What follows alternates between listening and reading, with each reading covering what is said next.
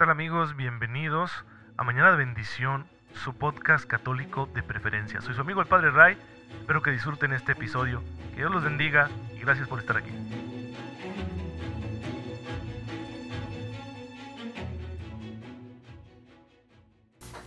Muy buenos días hermanos, muy feliz martes, bienvenidos a su podcast católico favorito, Mañana de Bendición, soy su amigo el Padre Ray, espero en Dios que se encuentren muy bien, aprovechando la gracia que ya Dios nos está dando para que podamos vivir de una forma ejemplar, como Cristo nos enseñó y así nos encaminemos hacia el cielo, que es nuestra patria definitiva. Les pido una disculpa si se sigue escuchando el audio un poco distinto, aún no he tenido la oportunidad de reconectar los dispositivos, los micrófonos, estoy usando el micrófono integrado de la computadora, por razón de que quiero darle aquí un acomodo a mi oficina, ahora que me instalaron estas luces tan bonitas, luces LED muy modernas y bueno, pues para dejar aquí más, más bello, más acogedor este espacio de trabajo, que es muy importante hacerlo, ¿eh? por salud mental y porque también esto es un reflejo de nuestra estabilidad espiritual, del orden interior. Y bien, pues hermanos, ya saben que siempre eh, vamos conociendo a nuestros hermanos santos, aquellos que ya están en la gloria de Dios, y el día de hoy quiero contarles de San Ambrosio de Milán. Es un santo de mucha importancia al que la iglesia tiene como doctor. El título de doctor de la iglesia lo reciben aquellos santos que por su doctrina han explicitado de la mejor manera la fe de la misma iglesia. Son relevantes sus escritos para la fe y la teología que tenemos como católicos. Así que vamos a conocer de él. Él nace en Treveris, en lo que hoy es Alemania, hacia el año 340, y llegó a ser obispo de Milán en el año 364 moriría ahí mismo en Milán en el año 397. Se trata de un obispo de mucho prestigio. ¿Cuál era su origen? Pues fue hijo de un prefecto romano que gobernaba la provincia romana de las Galias. Esto le permitió llevar una vida acomodada y estudiar derecho en la ciudad de Roma. Él también llegó a ser un burócrata de la corte, se convirtió en prefecto de las provincias de Emilia y Liguria, al norte de lo que hoy es Italia, y la capital de esta región se encontraba en Milán. Siendo catecúmeno mientras conocía la palabra del Señor, se enamoraba de ella y como se dedicó pues eh, a compartir la fe de una manera muy elocuente, ya que era un gran orador, pronto pidieron que fuera obispo, aunque ni siquiera había sido bautizado. Como el derecho de la iglesia prohibía que un catecúmeno fuera electo para ser obispo, pues entonces los fieles acudieron al Papa y el Papa permitió que se le diera la iniciación cristiana a la brevedad, para que al día siguiente de su bautismo fuera ordenado sacerdote y obispo y pasara entonces a ser el pastor de la iglesia de Milán. Así gobernaría a los fieles de esta comunidad, que era una ciudad muy importante en el Imperio Romano durante el siglo IV, hasta el año 397, el año de su muerte. Tuvo tres grandes tareas San Ambrosio. Primero que nada, le debemos a él una serie de escritos muy importantes para la fe. Como era un gran orador, sus homilías fueron puestas por escrito, además escribió algunos comentarios bíblicos y otras obras teológicas. Luego, pues eh, siempre se preocupó por los pobres, por los necesitados, sentó las bases de una estructura eclesial que permitiera atender las necesidades sociales de su tiempo, es decir, que la iglesia estuviera abierta para los enfermos, los moribundos, los huérfanos, las viudas y todas aquellas personas en necesidad. Por último, pues se enfrentó a las autoridades romanas que querían reintroducir el paganismo como religión oficial y que no solo estaban devolviendo el culto a los ídolos, que en gran medida había sido ya vencido, por decirlo de alguna manera, por el cristianismo, sino que la conducta de los miembros de la corte pues no era para nada ejemplar. Así que siempre estaba llamándoles la, la atención el obispo Ambrosio de Milán. Ahora, un dato más. Su testimonio su contacto tuvo que ver mucho en la conversión de San Agustín. San Agustín, que es un santo todavía más conocido y, y, más importante por su teología para la fe de la iglesia, pues no habría existido sin duda sin la figura de San Ambrosio. Hemos escuchado que detrás de la conversión de San Agustín, pues está su madre Santa Mónica, que rezó muchísimo por él, pero también este santo obispo, que ayudó a que Agustín venciera los eh, argumentos con los cuales se resistía a la fe y terminara convirtiéndose, recibiendo el bautismo y siendo ordenado sacerdote.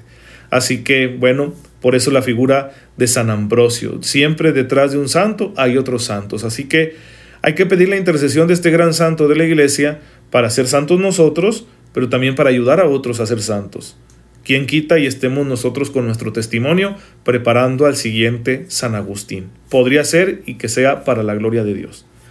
Pues bien, toda la vida de San Ambrosio giraba en torno a un centro de gravedad, el misterio de Cristo. Y si nosotros queremos ser santos igual que Él, pues nuestra vida tiene que tener ese mismo centro de gravedad. Por eso estamos haciendo aquí en Mañana de Bendición este sencillo estudio teológico acerca de la persona y las enseñanzas de Jesucristo nuestro Señor. Ya vimos lo que nos dice el dato bíblico, vimos todo lo que el Nuevo Testamento enseña acerca de Cristo, con la mayor profundidad que nos permite este formato y ahora vamos a ver cómo ha sido entendido el misterio de Cristo a lo largo de la historia de la Iglesia. Para ello tenemos que ubicarnos en las etapas de la historia de la Iglesia. Por eso les hablaba yo de la Iglesia primitiva, que dio paso luego a la Iglesia apostólica, la Iglesia de los padres apostólicos, y luego a la Iglesia de los padres. ¿sí? Tenemos estas etapas dentro de una primer gran época de la historia de la Iglesia a la que podemos llamar la Edad Antigua. A la edad antigua le seguirá la edad media, a la edad media la edad moderna y luego estamos en la edad contemporánea. Pero dentro de cada una de esas grandes edades de la historia de la iglesia, pues tenemos otras etapas menores que es importante ir identificando. Así que la iglesia primitiva, fundada por aquellos que conocieron al Señor, pues va a dar paso a la iglesia de los padres apostólicos, es decir, aquellos que no conocieron al Señor, pero que continuaron con la obra de evangelización porque conocieron a los apóstoles.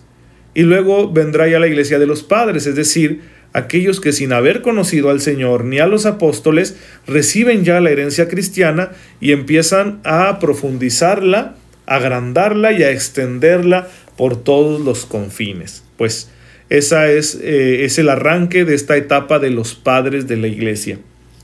Y uno de los aspectos más importantes que les señalaba yo ayer en el episodio eh, pasado es que esta etapa se caracteriza por la respuesta de la Iglesia a grandes herejías, que se habían dado ya desde el primer siglo, desde los tiempos apostólicos. Por ahí se mencionan, les decía yo en el Nuevo Testamento, a los judaizantes, a los nicolaitas y de alguna manera a los gnósticos. El gnosticismo va a ser un problema serio durante un tiempo, pero el gnosticismo viene en gran medida de fuera, de gente que no es realmente cristiana, sino que mezcla los datos cristianos con otras religiones y filosofías. Sin embargo, las herejías que surgen desde dentro, especialmente la que vamos a ver hoy, pues son muchísimo más peligrosas. Y hoy vamos a hablar de la herejía de Arrio, porque esta herejía pues afecta directamente el misterio de Cristo, nuestra manera de entender a Cristo. Vamos a ver un poquito de ello para ubicarnos. Arrio es un sacerdote de la ciudad de Alejandría, que es una metrópoli muy importante en el Imperio Romano, y que hacia el año 320 afirmaba que Jesús no era propiamente Dios, sino la primera criatura creada por el Padre, con la misión de colaborar con Él en la obra de la creación, y al que por sus méritos elevó al rango de hijo suyo. Por lo mismo, si con respecto a nosotros Cristo puede ser considerado como Dios, no sucede lo mismo con respecto al Padre, puesto que su naturaleza no es igual ni consustancial con la naturaleza del Padre. Esta herejía se difundió como la pólvora y ganó pronto a algunos líderes eclesiales, es decir, Arrio convenció a algunos, por ejemplo, a Eusebio de Nicomedia, que era un sacerdote de la corte de Constantino y que era muy ambicioso, así como al gran historiador eclesiástico Eusebio de Cesarea, entre otros. Pues bien, Arrio abandonó Alejandría en el año 312 y se fue a propagar la herejía al Asia Menor, lo que hoy conocemos como Turquía, y a Siria. Esto obligó al emperador Constantino, que se preocupaba por las divisiones dentro de la iglesia, a convocar el concilio, el primer concilio ecuménico en la ciudad de Nicea en el año 325, con aprobación del Papa San Silvestre I, que no pudo ir él, pero envió a sus delegados para que presidieran este concilio. La práctica de los concilios, la palabra concilio viene del latín concilium, que significa reunión de consejo, eh, y que a su vez viene del griego sínodo, que significa caminar juntos.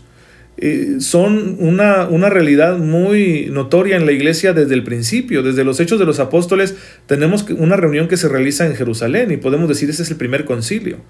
Después vendrá esa práctica de hacer reuniones locales a las que acuden principalmente los obispos de las distintas diócesis para poder platicar algunos asuntos y llegar a soluciones comunes. Y esto pues se va a hacer tan común que entonces se ve la necesidad ante lo preocupante que resulta la herejía del arrianismo de realizar un sínodo universal, una reunión de consejo universal. Y este va a ser el primer concilio ecuménico. ¿sí? La palabra ecuménico vamos a traducirla de esa manera como universal, es decir, porque se refiere a la casa común. ¿sí? Y entiéndase por casa común, pues todo el mundo cristiano, que en, aquel entonces se extendía a lo largo y ancho del imperio romano y también un poquito más allá de sus fronteras, sobre todo en la parte oriental. Se realiza pues el concilio y ahí los arrianos van a exponer su doctrina, doctrina que sin embargo va a ser refutada, especialmente por el obispo Alejandro de Alejandría y por el obispo Ocio de Córdoba. al obispo de Alejandro de Alejandría lo va a acompañar su diácono Atanasio, que después llegará a ser él el obispo de Alejandría y que se convertirá en el gran enemigo del arrianismo y defensor de la fe verdadera. Los arrianos, sin embargo, no se retractaron de sus enseñanzas.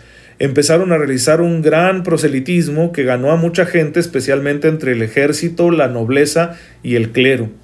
Y esto hizo que pronto convencieran a algunos emperadores, los cuales presionaron al Papa y a los demás obispos que querían ser fieles a la fe verdadera.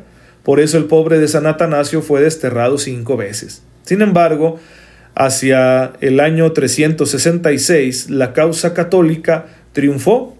El emperador Teodosio el Grande, convencido de la fe verdadera, decidió devolver a Atanasio a la sede de Alejandría, y entonces se fue extendiendo aún más el rechazo al arrianismo, aunque éste pervivió en algunos pueblos como los búlgaros y los visigodos que se encontraban fuera del imperio romano.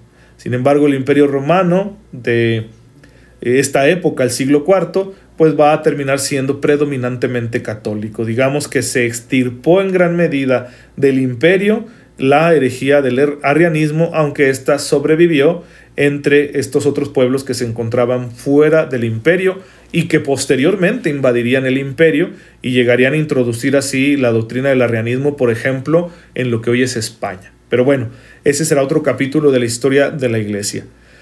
¿Qué es lo que nos interesa destacar en este episodio en el que estamos hablando de esta herejía? La propuesta de Arrio ataca esa idea fundamental que tienen los cristianos de que el Hijo y el Padre son iguales. Iguales en dignidad porque ambos son eternos. Son eternos, son todopoderosos, son omniscientes. ¿Cómo es esto? Porque son un solo Dios, una sola sustancia, por utilizar la terminología filosófica. Es decir, el Padre y el Hijo son consubstanciales, comparten la misma esencia, la misma sustancia, aunque sean dos personas, personas distintas. No se trata de dos dioses.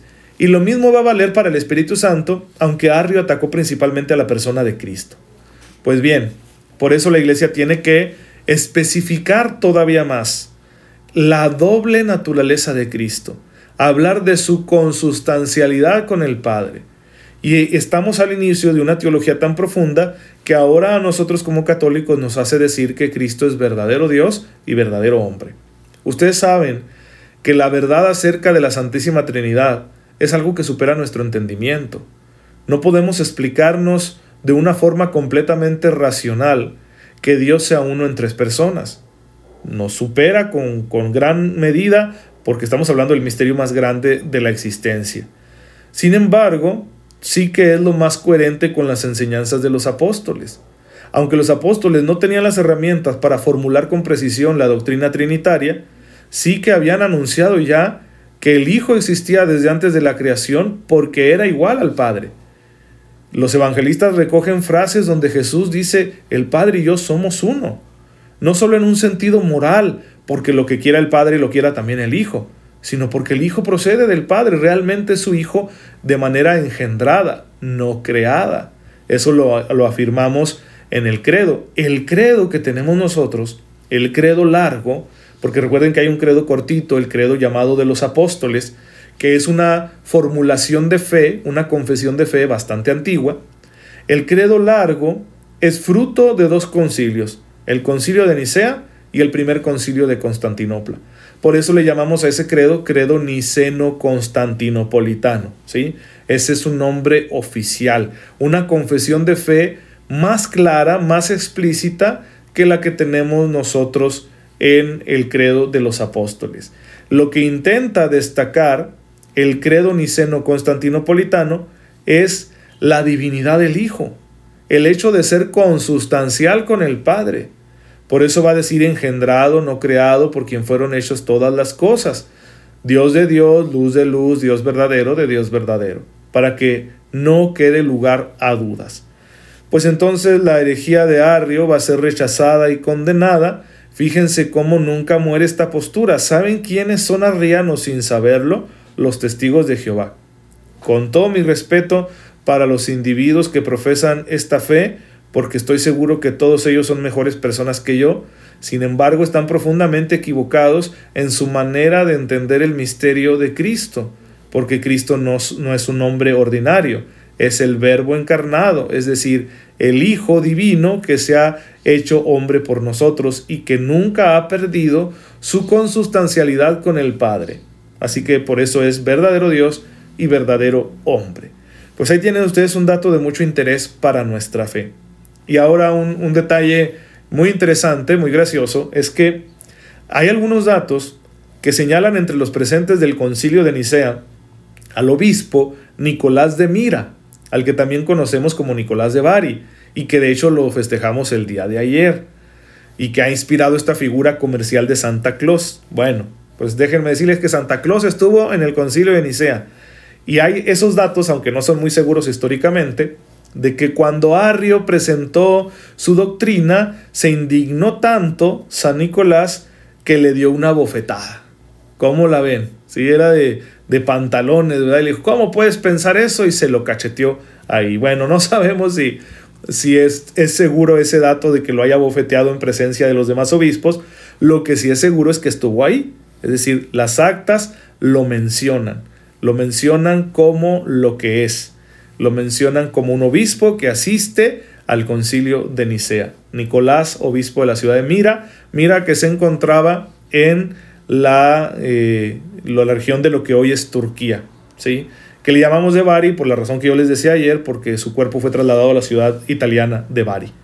Pues bien, hermanos, ese es el concilio de Nicea que nos deja esta verdad tan profunda acerca de Cristo y vamos a hablar mucho de ello porque estas realidades en torno a la fe en Cristo pues obviamente siempre han estado puestas en duda por algunos, siempre, siempre ha habido herejías y las herejías hay que combatirlas y la iglesia se dedica a ello. Y esto ha ayudado mucho a que se desarrolle la teología católica, precisamente al tener que aclarar las doctrinas que creemos los católicos frente a aquellos que la niegan. Es una dimensión muy interesante de nuestra fe y es muy característica de esta edad de los padres. Bueno, pues espero que hayamos aprendido mucho hoy en torno al misterio de Cristo y la historia de la iglesia para poder eh, ir afianzando nuestra ubicación temporal de cómo la historia de la iglesia se va desarrollando y cómo la iglesia va profundizando en el misterio central de nuestra fe, que es el de Jesucristo nuestro Señor. Te damos gracias, Padre, porque a través de tu iglesia nos guías a la verdad. Concédenos ser siempre fieles a ella, de manera que podamos obtener sus frutos, frutos de vida eterna. Tú que vives y reinas por los siglos de los siglos. Amén. El Señor esté con ustedes la bendición de Dios Todopoderoso, Padre, Hijo y Espíritu Santo, descienda sobre ustedes y los acompañe siempre. Muchas gracias hermanos por estar aquí con su servidor. Oren por mí, yo lo hago por ustedes. Cuídense mucho y nos vemos mañana si Dios lo permite.